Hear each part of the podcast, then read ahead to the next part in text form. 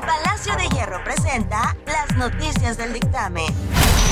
Hoy en el dictamen informa que siempre sí pueden comprar vacunas estados y empresarios, dice el presidente de México. El carnaval de Veracruz podría cancelarse de continuar la pandemia, dice el comité organizador. Aumenta las víctimas que señalan a Vicente Fernández por acoso. Alejandra Valerio nos tiene la información de la música. Nelo Ceballos y la recomendada. Moda y belleza con Filip Reyes. Julio Mora y los deportes. Esto y más en el dictamen en redes. Comenzamos.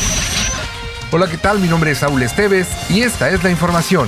Nuevo León se convirtió en el primer estado en el país en adquirir 2 millones de dosis de la vacuna rusa Sputnik 5 contra el coronavirus, esto al empresario veracruzano Alejandro Cosío Hernández, quien confió en que el gobierno del estado de Veracruz siga sus pasos. Ojalá mi estado quiera, dijo. Esto luego de que el presidente Andrés Manuel López Obrador autorizara a los gobiernos estatales y a las empresas privadas adquirir y aplicar la vacuna contra el COVID-19.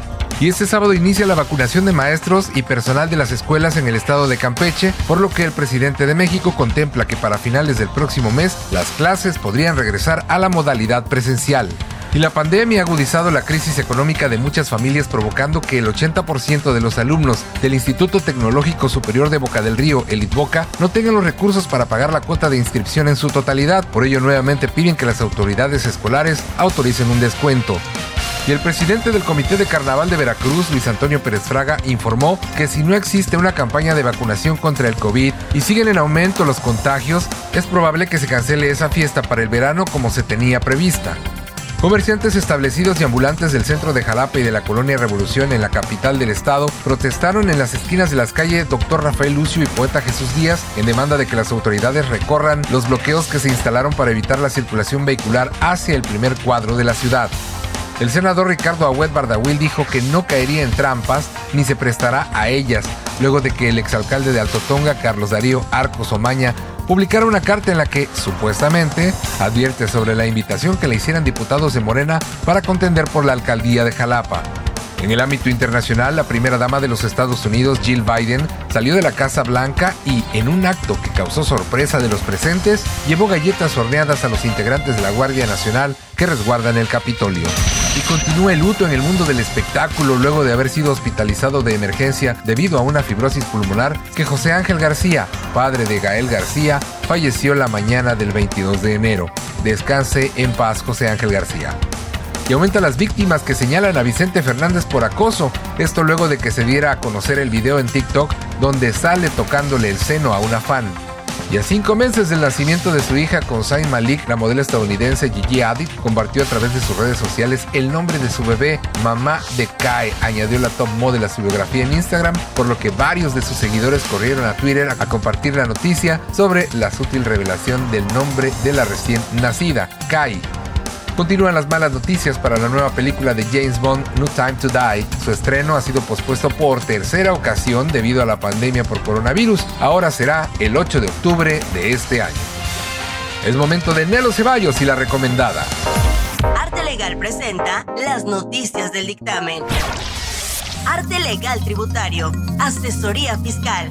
Contáctanos al 229-3313-699. Este año 2021 se cumplen 100 años del maestro Federico Fellini, quien tendrá homenajes por todo el mundo y en Puerto Vallarta, cuando las condiciones lo permitan, veremos una exposición bellísima de carteles cubanos, Federico Fellini, un centenario a propósito de que el día 20 de enero fue natalicio de Fellini y ojalá y algún día puedas ver unas de sus películas, son 24 films y todas nos dejan algo, la locura, la alegría, el surrealismo, bueno, todo tipo de extravagancias. Y es sin duda la nostalgia, lo emotivo del recuerdo, lo que ahora está de moda, lo vintage, sonidos ochenteros, ropa y arte, y es lo que podemos ver en exceso con Mujer Maravilla 1984, quien se postula para ser candidata al Oscar este 2021 en la 93 tercera entrega de este importante reconocimiento. Patty Jenkins, su directora, Gal Gadot, su protagonista, Warner, su casa productora, intentarán llevarse al estilo de Black Panther alguna estatuilla a pesar de que las malas críticas han un poco manchado esta producción. Pues fácil, fácil, quien dice fácil no la tiene. Se va a enfrentar a toda la maquinaria de Netflix, de Disney, incluso de Amazon con películas que de fondo, a mi juicio, son mejores. El juicio de los siete de Chicago en Netflix con un elenco impresionante y una producción impecable es una de las contrincantes. Otra de Amazon Prime Video es One Night in Miami, que además se perfila para estar dentro de las nominadas al Oscar este 2021 con mucha fuerza. Es un relato ficticio de una noche increíble en la que los íconos Mohamed Ali, Malcolm X, Sam Cooke y Jim Brown se reunieron para discutir su papel en el movimiento de derechos civiles y la agitación cultural de los años 60. Todo esto bajo la extraordinaria dirección de Regina King con un screenplay de Kim Powers impresionante, refrescante, motivadora y un golpe potente a la historia. The Way Back con Ben Affleck dirigida por Gavin O'Connor y escrita por Brad Inglesby es un drama muy pesado. Vemos como un hombre cae, toca a fondo y se sumerge en el alcoholismo y cuando todo estaba oscuro con dolor profundo y perdido surge la oportunidad de redimirse. Sin duda, una de las mejores actuaciones que he visto de Ben Affleck en un personaje que nos lleva del desencanto al encanto, del odio al amor. Una vez que conocemos las motivaciones de Jack Cunningham, el personaje, descubrimos junto con él que toda pérdida es una pelea. Posible candidata al Oscar, por supuesto. Mi favorita en este punto es Nomadland de Chloe Shaho. Trata de una historia de, la, de una mujer de unos 60 años perdiendo todo en la gran recesión y decidiendo embarcarse en un viaje por el oeste americano como nómada. Tenemos el fondo negro de Matt Rainey o en México La Madre del Blues, protagonizada por Viola Davis y Chadwick Boseman, y ha surgido como una de las posibilidades al Oscar para Netflix. That Five Bloods de Spike Lee, también de Netflix. Minari, tras un exitoso andar en el Sundance Film Festival se coloca como una posible candidata y la que puede colarse es The Father, alimentada por actuaciones de los grandes del Oscar, Anthony Hopkins y Olivia Colman, y aunque en particular la que me gusta es Tenet de Christopher Nolan, quien sería un escándalo que no lograse hacerse un hueco entre los nominados al Oscar, aunque esta vez Nolan pareciera, según yo, se concentró más en la forma y no en el fondo. Tenet, aún sin estar a la altura de Inception o Interstellar, debería de estar en la terna, como no, pues es obviamente Christopher Nolan. Man de David Fincher, un tributo a Ciudadano Kane, obviamente es un clásico por derecho propio que debe estar en la terna. Ya para irme, con esta me despido, la crónica francesa de French Dispatch de Wes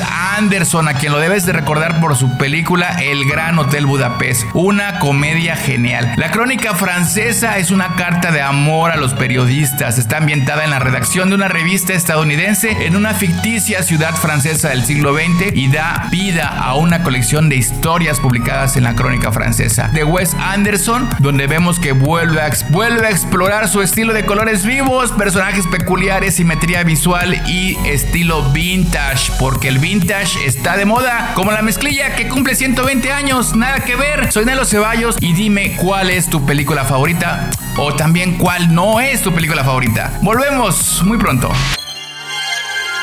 Cinebox, el cine nos mueve. Presenta las noticias del dictamen. Es momento de moda y belleza con Filip Reyes. Moda y belleza internacional. Hola, fin de semana, soy domingo. ¿Qué haremos? Lo siguiente, embellecerte amiga o amigo. Sí, bonita, preciosa y también guapo y galán. A tu, a tu esposo o a tu novio o a tu pareja. Haz mascarilla con lo siguiente. Aplicas una fusión que contenga zanahoria rallada, dos cucharadas de yogur natural, un puño de avena y un cuarto de taza de leche. Hace fusión, lo aplicas en, el rostro de tu esposo, en todo, frente, mentón, nariz, cuello, barba y bigotito también. Que repose ahí 20 minutos. Después lo enjuagas con y jabón y, y le rocías agua de rosas. Y para ti, hermosa mujer, la creación más hermosa del mundo, del universo. Eres tu mujer hermosa, preciosa. Este fin de semana, ponte bella con lo siguiente. En el recipiente ponemos 5 gotas de aceite de almendra, 5 gotas de aceite de oliva, una cucharada de yogur, un cuarto de taza de leche y lo pones en tu rostro, en todo tu rostro, el cuello y amiga hasta el busto. Queda precioso. En los hombros, en el busto, en la barbilla, en el cuello, que repose 20 minutos. Lo lavas y con agua jabón normal y después aplícale, rociate todo de agua de rosas. Ay, vas a estar tu amiga chula y bonita y el galán de cine de Hollywood. Esta semana es para embellecerse y sobre todo muy importante, que en tu casa, en tu hogar, esté siempre Papá Dios. Los quiero mucho. Ah, hablar de moda y belleza, número uno, soy yo. Pri Reyes, bendiciones. Las noticias del dictamen son presentadas por Doña Lala, restaurante familiar. Ya está listo Julio Mora y los deportes. Muchas gracias, Saúl Esteves. Arrancamos la información eh, deportiva y prácticamente, bueno, ya en este fin de semana que arrancó lo que es eh, la jornada de la Liga MX, donde el equipo de las Chivas Rayadas del Guadalajara perdió eh, tres goles por uno en casa de San Luis. La verdad que el equipo de Bucetich y Carlos Barra Díaz, el veracruzano, pues sí se le ha mm, dificultado muchísimo. Obviamente, a ver, Perdieron el invicto, sí, pero se le había complicado porque no había podido ganar tampoco. Entonces esa es la, la realidad. Bueno, ya el próximo lunes, martes, miércoles estamos platicando de la jornada completa, ¿no? Cómo quedó Puebla contra Tijuana, cómo quedó Mazatlán contra Santos. Este sábado solamente hay un partido de lo que es la Liga MX Atlas frente al equipo de los Tigres de Nuevo León que estará viajando a Qatar precisamente para el Mundial de Clubes. Bueno, el domingo a las 12 del día Toluca va a recibir a los Rayos del Necaxa en esta jornada número 3 del Campeonato Mexicano que sigue a puertas cerradas, ¿no? Por ejemplo, el Mazatlán Santos se jugó anoche eh, a puerta cerrada, aunque habían dicho que se iba a aperturar para que la gente ingresara se dieron cuenta que esto no era lógico. Bueno, Querétaro contra Pumas el domingo a las 7 de la noche. El lunes cerrará la jornada, que es Pachuca contra Cruz Azul a las 9 de la noche. Si usted quiere ver el partido, pues lo pasan por Fox Sports, hombre, ahí lo pueden ver. Bueno, el partido entre América y Ciudad Juárez se suspendió, lo comentábamos por el tema de coronavirus, de tantos contagios del equipo americanista, entre ellos Paco Memo Ochoa. Este partido se va a jugar el próximo miércoles 3 de febrero. Bueno, el Monterrey contra León también se ha reprogramado. Se va a jugar un miércoles 10 de marzo a las 9 de la noche, Rayados contra León, por el tema de los contagios. Esa es la realidad y tanto, tanto que ha afectado, sinceramente, pues a, no solamente en el deporte, ¿no? En todos los ámbitos. Eh, realmente ha sido increíble, ¿no? Lo que, lo que se ha podido vivir últimamente. Oiga, en el partido del equipo del Santos Sub-20, eh, pues recuerdan que comentábamos que falleció Martín Pérez, quien era el técnico femenil del equipo femenil de Santos. Bueno, pues en el partido de los juveniles, sub-20, sub-17, bueno, pues festejaron los goles de una manera extraordinaria, ¿no? Allá en Mazatlán, dedicándole precisamente eh, la actuación de los equipos pues al fallecimiento de este entrenador, que por cierto trabajó en Veracruz, en Albinegros de Orizaba, eh, que era filial del equipo de los tiburones rojos de Veracruz. Entonces eso, eso es digno de, de lo que es de resaltar. La jornada de la Liga Europea se mantiene, fíjese, de la Liga Europea de Fútbol Juvenil aquí en Veracruz, en el dictamen en línea y en el impreso y aquí pueden encontrarlo precisamente aquí bajándole dándole clic hacia abajo dándole el cursor hacia abajo para encontrarse con las notas locales que tenemos bastantes por ejemplo eh, otra nota local que publicamos para que usted la pueda checar es de que nace un equipo que se llama eh, Woman eh, Soccer, que es eh, una, una, filial o es una actividad, es un equipo eh, que nace en Jalapa, obviamente de fútbol femenino. Y ahí está a cargo Laura Yanay Hernández, ahí en la ciudad de Jalapa, es una nota local. Pueden encontrar las reacciones de Bucetich después de la derrota contra San Luis. Este, encontrarse también lo de Paco Mochoa, lo que dijo. Lo de Tigres, que tiene un caso de coronavirus no juega mucho, según dice la nota, que usted puede leer en el dictamen. Y este próximo, precisamente para el Mundial de Clubes, pueden encontrar también el fallecimiento de Hank Aaron, o Aaron, que es una leyenda de las grandes ligas y del, del equipo de los Bravos de Atlanta. Falleció realmente, es increíble porque se había puesto la vacuna contra coronavirus y miren, realmente falleció. No le quitaron el castigo a Leo Messi, por ejemplo.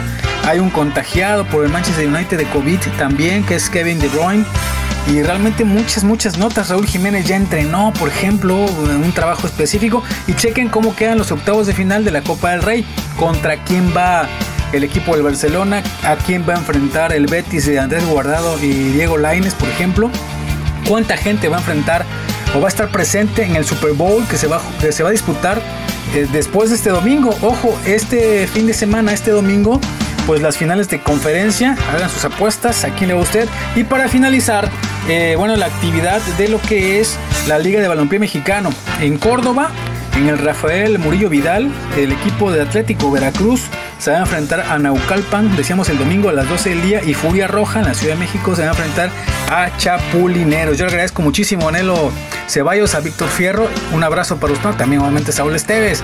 Yo soy Julio Mora, esto fue el Dictamen Deportes, nos escuchamos la próxima semana. Suscríbete a nuestro canal oficial en Spotify, Facebook y en YouTube. Informes y ventas al 2299 23 26 70. Extensión 316, 329 o 331. Está usted informado. Muchas gracias en verdad a todos nuestros seguidores y a quienes comparten día a día el dictamen en redes. Mi nombre es Saúl Esteves. Le deseo un excelente sábado, un excelente fin de semana. En nombre del productor Nelo Ceballos.